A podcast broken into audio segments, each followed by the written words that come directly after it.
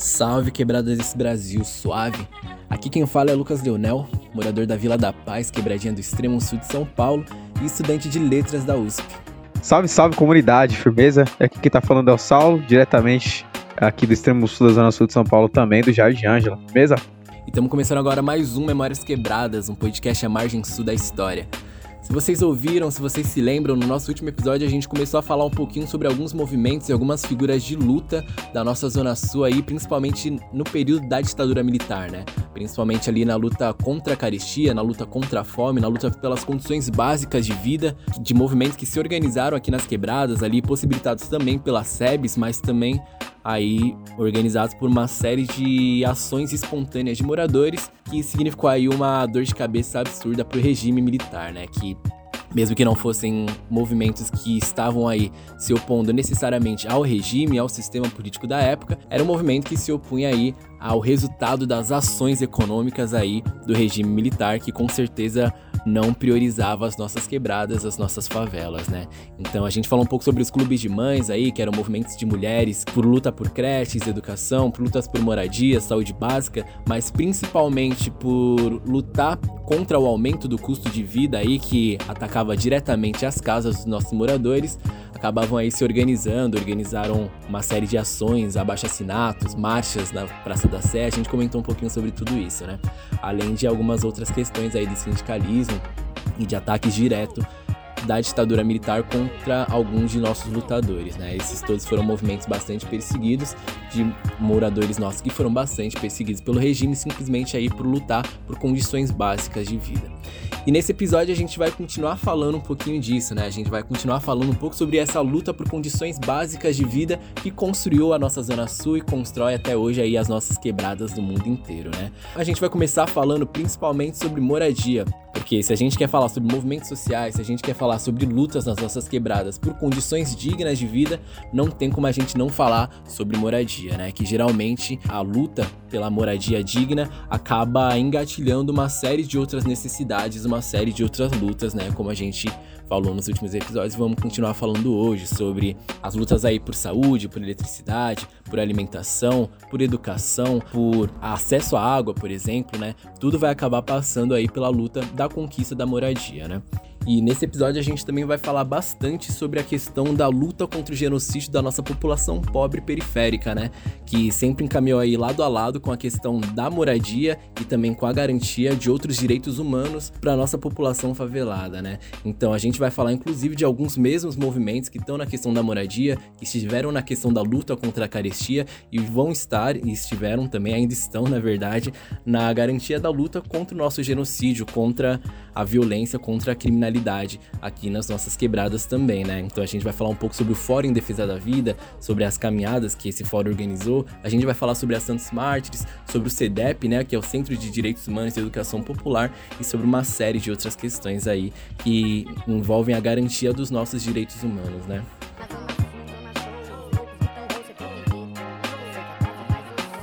E quando a gente fala sobre a luta por moradia, a gente está falando sobre a luta por um direito humano, né? Aí, desde a história do início da humanidade, a principal questão foi moradia e alimentação, né? Além de outras questões que foram surgindo a partir disso, mas essas foram as principais questões de evolução, de expansão da humanidade, da busca por novos territórios, da busca por novos lugares que propiciavam condições melhores aí pra gente simplesmente existir enquanto humanidade, né? Então, acho que moradia é um dos principais direitos humanos é, desde sempre, aí, desde a história da humanidade como um todo, mas ele foi institucionalizado enquanto um direito humano lá em 1948, né, com a Declaração dos Direitos Humanos, com a formação da Organização das Nações Unidas, né, que era uma declaração ali, que era uma organização das Nações Unidas que afetava a forma de organização institucional e constitucional dos vários estados participantes, né? E o Brasil não está fora desses estados participantes. Então, essa necessidade de se criar uma garantia de um direito humano a partir dos estados, com certeza influenciou aí o nosso estado brasileiro, né? Mesmo que a nossa Constituição de 1988 foi a Constituição que trouxe aí também, no nosso artigo 6 a questão da moradia como um direito de garantia do Estado, né? Então o Estado deveria garantir para todas as pessoas que estivessem aqui em território nacional, moradia, alimentação, direito ao lazer, direito à educação, direito à religião e uma série dessas questões de direitos humanos básicos, né? É, mas desde antes da nossa Constituição, com certeza, aí a questão da moradia e desses direitos e esses direitos de necessidades básicas já era uma questão fundamental para todo mundo que estava aqui em território nacional, né? Mesmo que a gente sabe que até hoje o nosso estado não consegue ou não se esforça para garantir essas questões para a maioria das pessoas, né? E o que, que acontece quando o Estado não garante essas coisas? As pessoas se organizam e ocupam, que é um direito também, um direito digno, na verdade, é um dever se o Estado que na verdade é um dever, enquanto a moradia for um privilégio, né? Mas acho que antes da gente falar das questões de ocupações e de expansão dos nossos territórios de quebrada, a gente pode falar um pouquinho sobre, por exemplo, a história aí da Zona Sul, né? E como que era a configuração ali, falando um pouquinho mais, inclusive, principalmente sobre Capão Redondo, né? Que é uma área que a gente vai falar um pouquinho mais sobre essas questões de lutas pela moradia, ali expandindo com certeza para as regiões adjacentes. Porque como nós vimos um pouco no episódio da história do território, né? Algumas regiões ali em volta aqui da Zona Sul já tinham uma certa estrutura, né? Por exemplo, ali a gente tinha a nossa região de Santo Amaro, né? Que já era um município e já tinha também toda uma questão comercial, uma questão econômica, uma questão social, né? Para além de outras áreas aí que vinha também principalmente como áreas ou de lazer ou áreas de passagem, né? Mas o Capão Redondo, por exemplo, era uma área ali de morros, uma área arredondada, por isso um pouco o nome do Capão Redondo também, de basicamente mata, né? De basicamente mata fechada que nunca tinha sido adentrada para construção de qualquer coisa que fosse, né? E até 1910, uma grande parte dessa área era de um senador aí do Paraná, né? E ali, a partir de 1915, mais ou menos, essa, alguma, alguns pedaços desse capão, né, foram vendidos por esse senador para duas pessoas adventistas, né? Um deles era um homem chamado John Lipke e outro era um homem chamado John Bowen, que foram duas pessoas ali que começaram a trazer um pouco dessa questão adventista e outras pessoas ligadas a essa questão religiosa ali para a área, né? Mas basicamente essa área continuou sendo fazenda ou chácaras até a metade do século, basicamente, até a metade do século XX, lá por 1950, 1960, e começou a ter uma intensificação de moradias, uma intensificação de pessoas que chegavam aqui pela questão de moradia ali para os anos de 1970, né? E uma coisa muito louca é que esses anos de 1970 foi um período também que muito, muitos nordestinos chegaram aqui para São Paulo, muitas pessoas do interior do próprio estado de São Paulo vieram para cá por uma questão de diáspora do campo, né? Porque isso acompanhava também um ritmo de modernização do trabalho no campo que acabava deixando uma série de pessoas ou desempregadas é, ou ali sem condições de, de continuarem com o seu trampo que eles costumavam fazer ali como agricultores ou como trabalhadores para grandes fazendeiros, né? E também por uma questão de seca, esse processo de diáspora se intensificou bastante e a maior parte dessas pessoas vieram aqui para o Sudeste, principalmente para São Paulo, que era uma cidade que estava um, num desenvolvimento econômico um pouco mais acelerado, né? A gente falou também em alguns episódios aí sobre esse desenvolvimento da industrialização que acontecia aqui, principalmente na Zona Sul, né? Principalmente na região de Santo Amaro, na região das Nações Unidas, que recebia aí uma série de indústrias, né? Então tinha ali um terreno bastante fértil para novos trabalhadores, né? Esses trabalhadores iam para cá em busca de empregos e ocupavam ali, buscavam moradias nas regiões adjacentes, nas regiões próximas, né? E essas áreas basicamente não estão ocupadas para a região do Capão, para a região do Ângelo, para a região do Vila Remo e seguindo cada vez mais para o fundo, foram áreas que estavam sendo loteadas para essa questão de moradia, né? Algumas pessoas, alguns proprietários dessa região construíam ali algumas moradias para revendas para as pessoas que estavam chegando, mas principalmente o processo de luta de moradia nessas regiões foram por ocupações, né? Por pessoas que chegavam aqui, precisavam de algum lugar para ficar e ocupavam aquelas áreas que não estavam sendo produtivas, né? Então, a partir disso se inicia um processo de bastante luta por reivindicar a, o direito de moradia dessas áreas, né, para a própria prefeitura, que vai fazer esse trampo aí de, de uma certa mediação que vai demorar bastante para acontecer. Mas falando principalmente aí de algumas figuras, os primeiros processos de ocupação aí mais, mais expressivas e mais organizadas que aconteceu surgiram ali na Vila Remo, né? Pelo fim dos anos 70 início dos anos 80, né? Por um camarada chamado Seu Olímpio, Olímpio da Silva Matos, conseguiu ali organizar na Zona Sul inteira algumas pessoas que estavam se mobilizando para a conquista de moradia para se concentrarem em alguns espaços ali e construírem as suas casas coletivamente, né? Então, esse camarada, junto com outros moradores, tem uma série de nomes, porque qualquer processo de moradia ali vai gerar uma série de lideranças, né? Uma série de nomes, o que vão acabar ficando mais ou menos nos bastidores, né? Principalmente ali se a gente falar de um grande número das figuras femininas, que são as figuras que principalmente organizavam ali as questões da dinâmica do lar, a dinâmica ali dos bairros que estavam surgindo. Mas um desses nomes que a gente gostaria de recordar aqui é o seu Olimpo, que era membro da Pastoral das Favelas, que era uma organização nascida com as SEBs, que a gente falou bastante no último episódio, né? As comunidades eclesiais de base, que tinha bastante acompanhamento aí nesse processo lá na Vila Remo do cardeal Dom Evaristo, que a gente também citou bastante, que foi um companheiro que esteve presente numa série de reivindicações sociais naquele período ali, principalmente possibilitado pelas SEBs, né? A gente falou um pouquinho dele aí no último episódio, se você não ouviu, ouça por favor.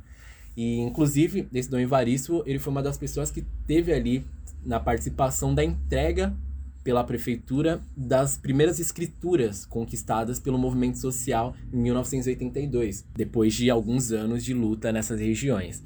Mas esse Olímpio também dá para recordar aqui algumas figuras que quando a gente vai pesquisar sobre são nomes que também sempre acabam aparecendo aí na boca das pessoas, como por exemplo aí o seu Pedrinho, que a gente vai falar um pouquinho, a dona Paulina Gomes também, que esteve no processo de conquista da Coab Adventista, né? Todos esses nomes estiveram mais ou menos ligados a uma série de Coabs, uma, uma série de conjuntos habitacionais, que são basicamente é, conjuntos de habitação aí que foram conquistados através de luta e oficializados enquanto moradia pela prefeitura, pelo estado ou pelo governo federal. Então, essas pessoas, junto de uma série de outros moradores, uma série de outras moradoras, ocupavam essas áreas e construíam as suas próprias casas num processo de mutirão.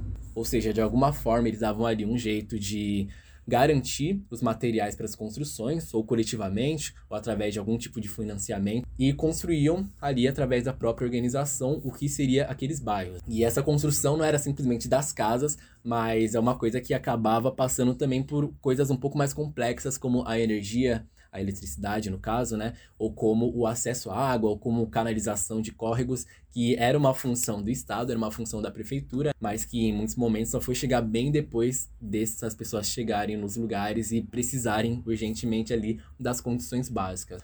E a forma principal das pessoas organizarem essas coisas eram através da organização fundação, desenvolvimento ali de associações de moradores, né, que se formavam a partir desses novos bairros que iam nascendo. É, então essas associações eram espaços de debate, eram espaços de decisão sobre quais rumos iria levar aqueles bairros que estavam surgindo, né, mas também espaços deliberativos de formação de lideranças ali que estariam com as suas funções cada uma para a organização, né? Então, por exemplo, a Associação de Moradores do Jardim Comercial Adjacências, que teve ali uma fundação bastante presente do seu Pedrinho, que a gente acabou de citar, vem aí desses processos que também participou de uma série de outras lutas sociais por essas condições básicas mesmo, como creche, é, educação, saúde e outras coisas, e que ela existe até hoje e está aí nessa linha de frente também até hoje, né? A gente teve também a Associação Povo em Ação, que é da dona Edna, né? Que é filha do seu Olimpo, inclusive, que protagonizou aí uma série de lutas e continuou protagonizando,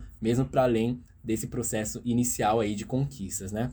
A gente teve também o movimento de favelas, né, que lutava aí pela legalização da água e da luz e da luta pela posse da terra, né, principalmente, que foi construída também por uma companheira chamada Ana Martins, né, pelo que a gente achou aqui, que era irmã da companheira Neide, que a gente citou inclusive no último episódio, que estava lá no movimento do Clube de Mães e também fez parte aí da criação da Associação Casa União Popular pelas Mulheres, do Campo Limpo, né? Então, todas essas organizações, inclusive, em um momento ou outro, ali no período da ditadura tiveram algum processo de perseguição ou algum processo de repressão, né? Inclusive porque alguns dos integrantes dessas novas organizações, é, seja nas suas fábricas ou seja nas próprias as suas associações, estavam aí vinculadas a outros movimentos de esquerda também que poderiam ou não estar lutando diretamente contra o regime da ditadura, né? Então, algumas dessas pessoas foram perseguidas, com certeza, como a gente citou, inclusive, com o irmão sindicalista da companheira Neide, como a gente citou, inclusive, com o Santo Dias, marido ali da Ana Dias, que também foi bastante importante nesses processos de lutas por condições básicas que giram em torno das moradias. E essas quebradas, por exemplo, né, vale destacar que elas vieram através desse processo de ocupação e autoconstrução, né? Essa questão da autoconstrução dos mutirões, né? Eles inclusive recebiam aí o nome de mutirantes, era bastante importante, porque essas quebradas não foram, por exemplo, dadas, essas coabs que a gente conhece hoje não foram simplesmente dadas pelas, pela prefeitura ou tudo mais, né? Elas vieram através de todo esse processo. E uma boa parte delas, essas duas principalmente, a Jardim Comercial e a Coab Adventista, elas conseguiram ali ser oficializada principalmente no período da prefeitura da Luiz Erundina, né? Que foi uma prefeita é, que foi eleita ali em 1989, que teve uma, uma presença bastante forte na questão da moradia, né? Ela iniciou ali um projeto chamado Mutirão, que era um projeto de financiamento de materiais para dar para essas pessoas que estavam ali nas ocupações ou que gostariam de ocupar algum lugar que seria cedido pela prefeitura. Então a prefeitura basicamente vinha com os materiais, a possibilidade de se construir naquela terra e os próprios moradores ali com esses materiais é, construíam as suas casas, né? E assim surgiram aí as quebradas do Jardim Comercial, a Coab Adventista, mas também uma série de outros bairros em toda a Zona Sul, em toda São Paulo, na verdade, né? E, e a Luiz Erundina, ela foi super importante, assim, em várias questões aqui da nossa região, mas só pra gente citar duas coisas.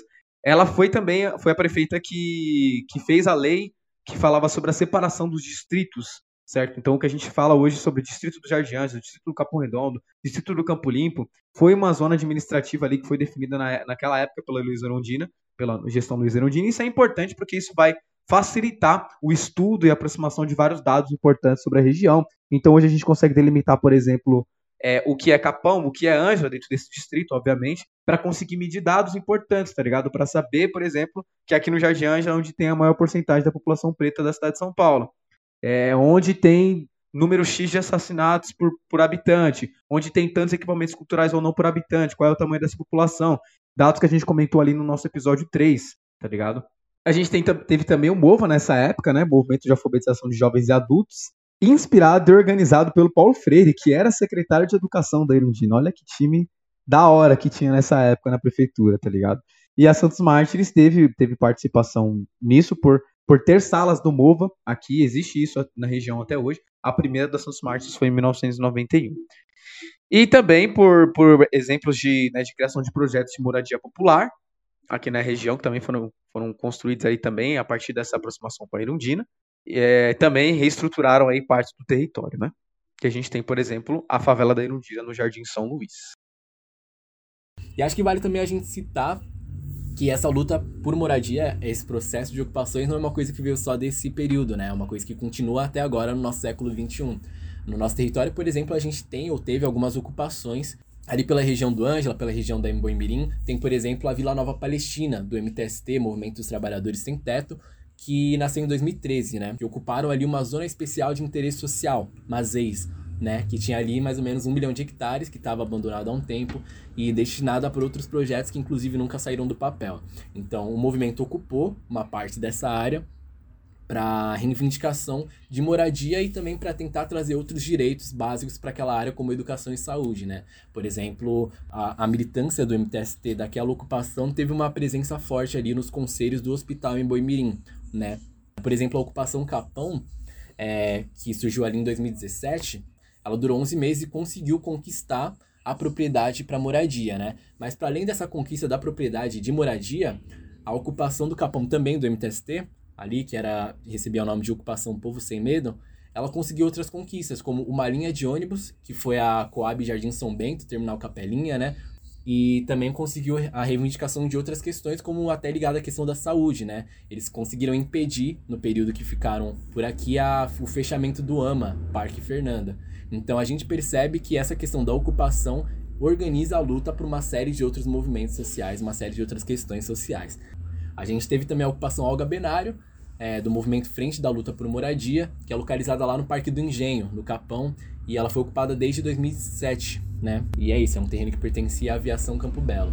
Então é isso, né? A gente tem uma consideração na legislação da própria cidade de que áreas, toda área, todo território ele tem que cumprir alguma função, né? Alguma função social, seja ali uma função econômica, seja ali alguma função cultural, seja uma função de moradia, qualquer função que esteja em funcionamento no, na dinâmica da cidade, né? Então, quando essas áreas não têm essa função, vai se correr um processo para que elas retornem para o governo, para que elas sejam compradas, na verdade, pelo, pelo governo, para que elas cumpram finalmente uma função social, né? Que é uma coisa bastante importante da gente citar, pensando que a gente tem uma série de áreas vazias, uma série de áreas improdutivas que estão ali especulando, esperando não sei até quando, para que consigam ser finalmente produtivas, enquanto a gente tem é, milhões e milhões de pessoas que estão sem casa, milhões e milhões de pessoas que só querem ocupar, né, e querem inclusive fazer com as suas próprias mãos as suas próprias casas, porque acho que como eu citei no começo, se você mora em alguma quebrada, se você mora em alguma favela, muito provavelmente ela foi um fruto de ocupação. Fosse há 10 anos, fosse há 20 anos, fosse há 50 anos, mas ela foi.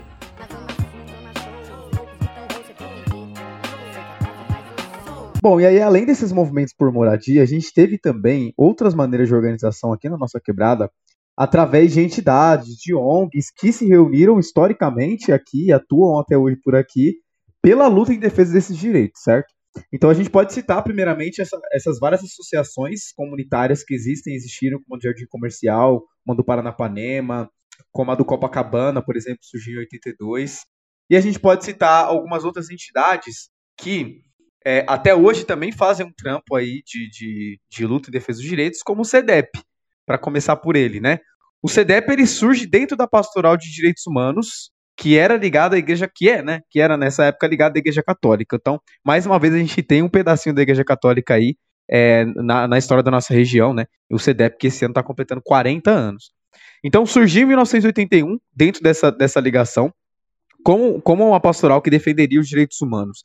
Em 1989, ganha esse estatuto de ONG e se torna, então, o Centro de Defesa de Direitos Humanos do Campo Limpo. E aí, em 93, ganha esse atual nome de CEDEP, que significa Centro de Direitos Humanos e Educação Popular. Importante colocar esse acréscimo da questão da educação popular, que é inspirada né, no Paulo Freire, no, nas metodologias desenvolvidas pelo educador Paulo Freire. E aí se torna, se vira um pouco a chave ali, pensando nessa região, na década né, de 80 e de 90, como um ponto né, de defesa dos direitos humanos, que eram violados na ditadura, certo? Durante essa década anterior, como o CEDEP surgiu no começo dos anos 80, né, em 81. Então existia esse contexto ainda dessa luta pelo acesso e o direito dentro das questões que envolviam a ditadura, mas o CEDEP segue atuando e como ele ganha o Estatuto de ONG em 89 e muda o nome em 93, o cenário muda-se, também se muda um pouco o cenário, né? E se começa a ter outras questões na região. Não era, somente, não era somente uma questão de liberdade, tá ligado? Como que existia uma, essa questão mais forte na ditadura. Mas era também uma questão de acesso a outros elementos básicos aí, como o Lucas começou falando, que era garantido na Constituição, tá ligado? Como direito, né, garantido aí direitos sociais à educação, à saúde, à moradia, principalmente, e o CEDEP acabou atuando em várias dessas frentes, prestando auxílio, por exemplo, com serviços jurídicos nessa defesa entre fazer essa ponte entre o poder público e a população e também de maneira bem pontual, presencialmente ali do dia a dia na luta com as pessoas, até porque o CDEP ele atua dentro do território, tá ligado? Por pessoas majoritariamente aí do território. E em 92, por exemplo, é onde, esse, onde ele se estabelece de fato, ali na sua atual sede, que fica perto do, da estação Capão. Então, já se atuava ali, por exemplo, em defesa de várias ocupações, quando tinha ordem de despejo. Então, o que você vai fazer com aquela população dali? O CDEP estava ali presente, contato com a polícia, o poder público ali para tentar evitar né, massacres, como já aconteceu em várias ocupações, e por aí vai. Então o CEDEP também estava atuando nessa questão da, da, defesa dos direitos humanos. E aí, no ponto da educação popular, o CEDEP entra a partir da formação de lideranças, também aqui da nossa região, para a defesa dos direitos humanos. Né? E aí isso envolve, por exemplo, questões de igualdade de gênero e formação de lideranças populares. Hoje, né, o CEDEP ele é referência também quando se fala de justiça restaurativa, que é basicamente né, uma, um, métodos aí de, de quebras de ciclos de violência. Então a ideia é capacitar pessoas para que se tenham, para que se possa mediar esse tipo de conflito. Como a gente sabe que muitas vezes é, os ciclos de violência precisam ser quebrados para que a, essa violência dentro de, dos lares e da nossa quebrada, da nossa sociedade de maneira geral, sejam, é, deixem de ser reproduzidos. Então, esses ciclos precisam ser quebrados. E o CDEP é bastante formativo nesse sentido, é uma referência nacional mesmo nesse ponto, tá ligado? E um dos pontos importantes do CDEP, que está muito associado também com outra entidade que a gente vai falar, é a participação direta na criação do Fórum em Defesa da Vida em 1996, junto com a Santos Martins principalmente, mas com várias outras entidades aí daqui da região. E aí, falando nesse fórum, antes da gente falar especificamente dele, vale comentar também da Sociedade Santos Mártires, foi fundada em 1988, já como ONG, e em 87 foi fundada a paróquia, né, que tem uma relação aí direta, né, e, e essa paróquia, o que interessante, né, para fazer uma ponte com o que o Lucas estava comentando, foi formada a partir da junção de outras seis comunidades do Vila Remo, que já era uma comunidade bem mobilizada do ponto de vista político e social, pelo histórico de lutas populares, de moradia, também pela participação, né, como a gente viu no episódio anterior, de lideranças como Santo Dias e Ana Dias, a partir aí do movimento Custo de Vida, a questão do sindicalismo e por aí vai. Então já existia um pouco uma sementinha plantada ali dentro dessa região. Santo Dias já tinha sido assassinado, já existia uma, mobilização ali no bairro, né? E aí a Santos Mártires vem a partir disso, a paróquia, a partir dessa mobilização também. Existiam já as comunidades eclesiais de base, já existiam também nesse território os clubes de mães, certo? Vinculados ali à Igreja Católica. E aí a gente tem a figura do Padre Jaime, que chega no Brasil, primeiramente, né? Em 1969, o Padre Eduardo em 1975 duas figuras super importantes aí dentro da Santos Martins e, e, no nosso bairro, na história do nosso bairro. E aí, o primeiro, o Padre Jaime e o Padre Eduardo fazem uma missão em Budas Artes, ali na década de 70, e eles chegam na Santos Mártires um pouco depois, nos anos, nos anos 80. É, em 1988, então a gente vai ter a primeira atividade da Santos Mártires, que é, que é a, a, criação ali de uma creche no Alto do Riviera. E, e, é importante pontuar isso porque a Santos Mártires, ela, ela atuava e atua, né, naquela época na expansão de serviços que tinham a ver com as demandas da região, como por exemplo a alfabetização de adultos, centro para crianças e adolescentes e outras questões, né? É, tô comentando isso porque a gente comentou no episódio passado essa questão do envolvimento do clube de mães aqui nesse, nesse território, né? E existiam muitas questões ali que envolviam o clube de mães e tudo aquilo que a ditadura acabou deixando que envolvia as condições de vida aqui da nossa região. Então, é, era um salário baixo, certo? E, e era também uma, uma questão importante de se colocar, que o desemprego também alta, ele também era um impedimento ali nesse caso, né, para que as mães e pais pudessem trampar, tá ligado? Porque você não tinha onde deixar as crianças.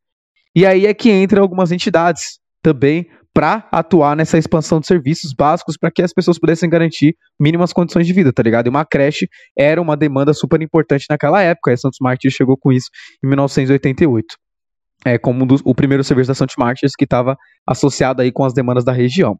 E aí depois isso vai se expandindo, né, para centro, centro para crianças e adolescentes, proteção de jovens em conflito com a lei, enfrentamento do uso abusivo de álcool, apoio a mulheres vítimas de violência e por aí vai. A Santos Martins também participou, né, diretamente da criação da rádio do Emboimirim em 1996, que olha que louco isso, né? É, a gente fazendo um podcast aqui hoje e há 20 anos atrás, mais de 20 anos atrás, 25 anos atrás, existia uma iniciativa de comunicação por aqui também que, que veiculava notícias da região e falava sobre o trânsito também. Porque se a gente for parar pra pensar, até hoje, quando a gente liga na Rádio Bandeirantes, por exemplo, outras rádios aí, é, que fala de trânsito, não falam do trânsito aqui da região, tá ligado? Você quer saber como é que tá em Boimirim, mano? Você não vai saber, tá ligado? Por essas rádios. Mas naquela época, essa rádio contava um pouco sobre isso e também de notícias locais. E aí eles estimulam, né, dentro, dentro da, da, da, da época, que chegou a alcançar um público aí de 27% da população da região, que era um público bastante alto, quase um terço da população acompanhava essa rádio, tá ligado? Então era bastante é, alto. E aí até que a Polícia Federal confiscou o serviço por uma questão de licença que tinha que ter, e porque a rádio começou a crescer, isso começou a incomodar é, outras rádios, né? Então Aí, enfim, através de uma denúncia foi fechada a rádio. E atualmente, né, a Santos Mártires, ela conta com 19 projetos e serviços, como o Centro para Criança e Adolescente, como o Centro para Juventudes, como o Serviço de Proteção a Vítimas de Violência, Angela de Cara Limpa, que tem a ver com reciclagem, Casa Sofia, em apoio às mulheres, e Serviço de Assistência a Serviço de Assistência Social à Família, que é o SASF, que atua em defesa dos direitos básicos socioassistenciais, o Ninho da Esperança, que também atua em defesa das pessoas com deficiência, enfim. Só alguns dos serviços que a São Smarts atua hoje, é uma das maiores associações que estão localizadas na nossa quebrada, que estão atuando em várias frentes aí para garantia desses direitos mínimos que já são garantidos pela Constituição, tá ligado? Mas que ainda não se fazem presentes. E a Santos Mártires, como a gente tinha parado pra, na, na questão do CDEP ali, também participou da criação ali do Fórum em Defesa da Vida em 1996. A gente chegou a comentar eu acho que sobre no, no episódio do, dos movimentos culturais e no episódio também da história do território, que esse território, nos anos 90, passou por uma grande transformação, né? Nos anos 80 e 90 passou por uma grande transformação, acompanhada ali de um contexto social, político do Brasil, que vinha do final de uma ditadura, que deixou sequelas econômicas gigantes, passou pela desindustrialização do Brasil de maneira geral, de uma certa forma, e principalmente de Santo Amaro, o que influenciou diretamente o desemprego aqui na nossa região, e onde muitas pessoas vieram para cá também por conta disso, certo? Como a gente comentou em outro episódio. É, então essa região estava de fato enfrentando um processo de violência em decorrência dessa ausência de garantia de direitos, que levou essa região a ser considerada, em 1996, o bairro mais violento do mundo, pela ONU, superando, por exemplo, Cali, no ano anterior, na Colômbia, num contexto ali de, de tráfico de drogas, de narcotráfico. É, e, e nessa, nessa época, né, em 96, essa região aqui tinha cerca de 116,23 homicídios a cada 100 mil habitantes. E aí, junto com o CEDEP e outras entidades, a Santos Mártires funda então o Fórum em Defesa da Vida, e que chegou a contar com mais de 200 entidades. O que é o Fórum? Né? O Fórum ainda existe até hoje. É, ele se baseia em uma reunião que acontece na primeira sexta-feira do mês, sempre mensal, e ele atua uh, basicamente nessa comunicação entre o, o, o, povo, e o Fórum de Defesa da Vida é composto pelo povo aqui da região, certo? Com o poder público. Então, o Fórum ele vai organizar mobilizações, atos, vai ter contato também com figuras públicas que vão conseguir levar essas demandas que o bairro tem para o poder público. A gente já comentou em outros episódios que nada que chegou aqui na nossa quebrada de direito básico foi dado de graça pra gente. E o Fórum em Defesa da Vida, a atuação do Fórum em Defesa da Vida, nos prova isso, através de várias lutas que aconteceram. A gente tem, por exemplo, o, né, o Fórum em Defesa da Vida surgiu em 96 e já fez o seu primeiro ato, que foi a caminhada pela vida e pela paz, que existe até hoje, né? Então, qual que era esse contexto do surgimento da caminhada? Mano, é superar a violência que tem aqui na região, tá ligado? Era o bairro mais violento do mundo. Então tinha que ser superada essa violência. Essa era a prioridade número um, número dois, número três. Não tinha outra, né? Então o fórum ele atuava um pouco nesse sentido, nesse início, né? Então tentava fazer uma mediação e essa mediação muitas vezes era através de combates, de embates mesmo, de divergências com o poder público para exigir melhorias na região. E a gente tem a partir disso, por exemplo, a criação da primeira base de polícia comunitária, que é justamente aquela que fica ali na, na, na, no Largo do Antila, né? E é importante é, sublinhar uma coisa aqui, que essa base de polícia comunitária, ela foi feita também a partir de uma demanda daqui, mas que se queria uma polícia que não era uma polícia que reprimia, como ainda acontece até hoje, né? Mas não, era uma polícia que deveria ser comunitária. Ou seja, que também estivesse lado a lado com a comunidade, tá ligado? Que fosse uma polícia que, te, que conhecesse também, de certa forma, os anseios daqui da nossa região, não só uma polícia que viesse para cá quando tivesse uma emergência para chegar atirando, matando, não sei o quê. Tá ligado? Então era um desejo de uma polícia também diferente já naquela época. E para isso o fórum, inclusive, chegou a participar de vários estudos, tá ligado? Sobre a atuação das polícias em outros países, como no Canadá, como no Japão. Enviou representantes do fórum, através do CEDEP também, para fazer esse estudo, tá ligado? Através principalmente do padre Nicolau. Então, foi de fato uma, uma questão ali que não era a polícia pela polícia, tá ligado? Era para ser uma polícia diferente. Enfim, essa foi uma das atuações do fórum, né? E o fórum também atuou na solicitação de diversas creches aqui na região e do hospital em Boimirim, como a gente vai chegar já lá. O Fórum em Defesa da Vida também participou ativamente aí, né? Veio do Fórum Defesa da Vida a criação do Fórum Social Sul, que é inspirado no Fórum Social Mundial, que queria debater justamente as questões sociais e dos direitos aqui da nossa região e o que chegou a reunir mais de 5 mil pessoas, tá ligado? Nesse primeiro fórum em 2004, e agora acontece a cada dois anos, o último foi em 2019. Então se debatia lá, faziam, existiam oficinas, debates, construções sociais ali sobre vários temas da região e veio a partir do Fórum de Defesa da Vida. E também, a partir do Fórum de Defesa da Vida, veio a articulação de outros fóruns, como surgiu o Fórum de Pesquisadores, que falam sobre as pesquisas aqui da região, o Fórum de Educação, o Fórum da Criança e do Adolescente, entre outros aí que surgem a partir do Fórum de Defesa da Vida também. Porque é isso, é, existe já tantas demandas que, que vão sendo trazidas da, da nossa região, que houve a necessidade de começar a ramificar esses vários fóruns para que existisse uma discussão só sobre educação aqui, ou só sobre a saúde aqui, e por aí vai. O Fórum de Defesa da Vida também atuou aí na construção de três tribunais populares. E o que são esses tribunais populares?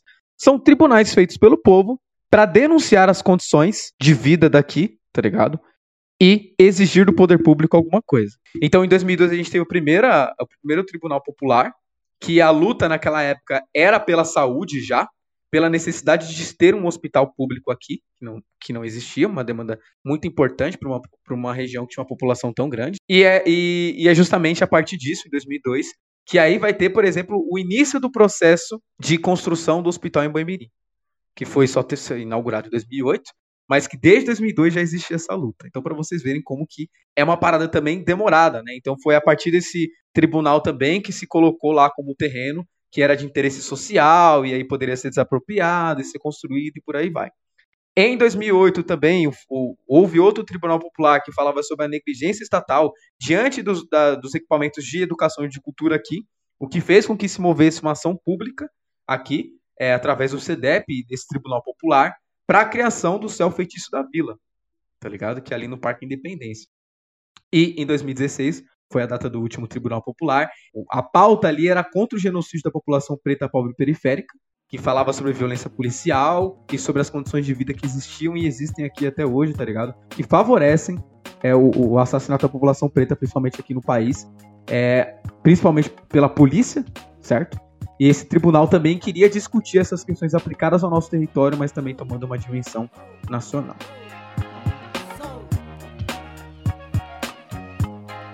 É isso, galera. Encerramos aqui mais um episódio. Falamos aqui sobre movimentos sociais. É, se você não ouviu nosso último episódio, eu recomendo muito que você ouça, porque é de certa forma esse papo que a gente está tendo agora é uma continuidade de algumas coisas bastante importantes que a gente trouxe no último episódio especificamente, né? E também é uma continuidade de coisas que a gente trouxe em todos os episódios, né? Então, se puder, ouçam todos os episódios, porque a gente está seguindo aí para a reta final da nossa primeira temporada, né?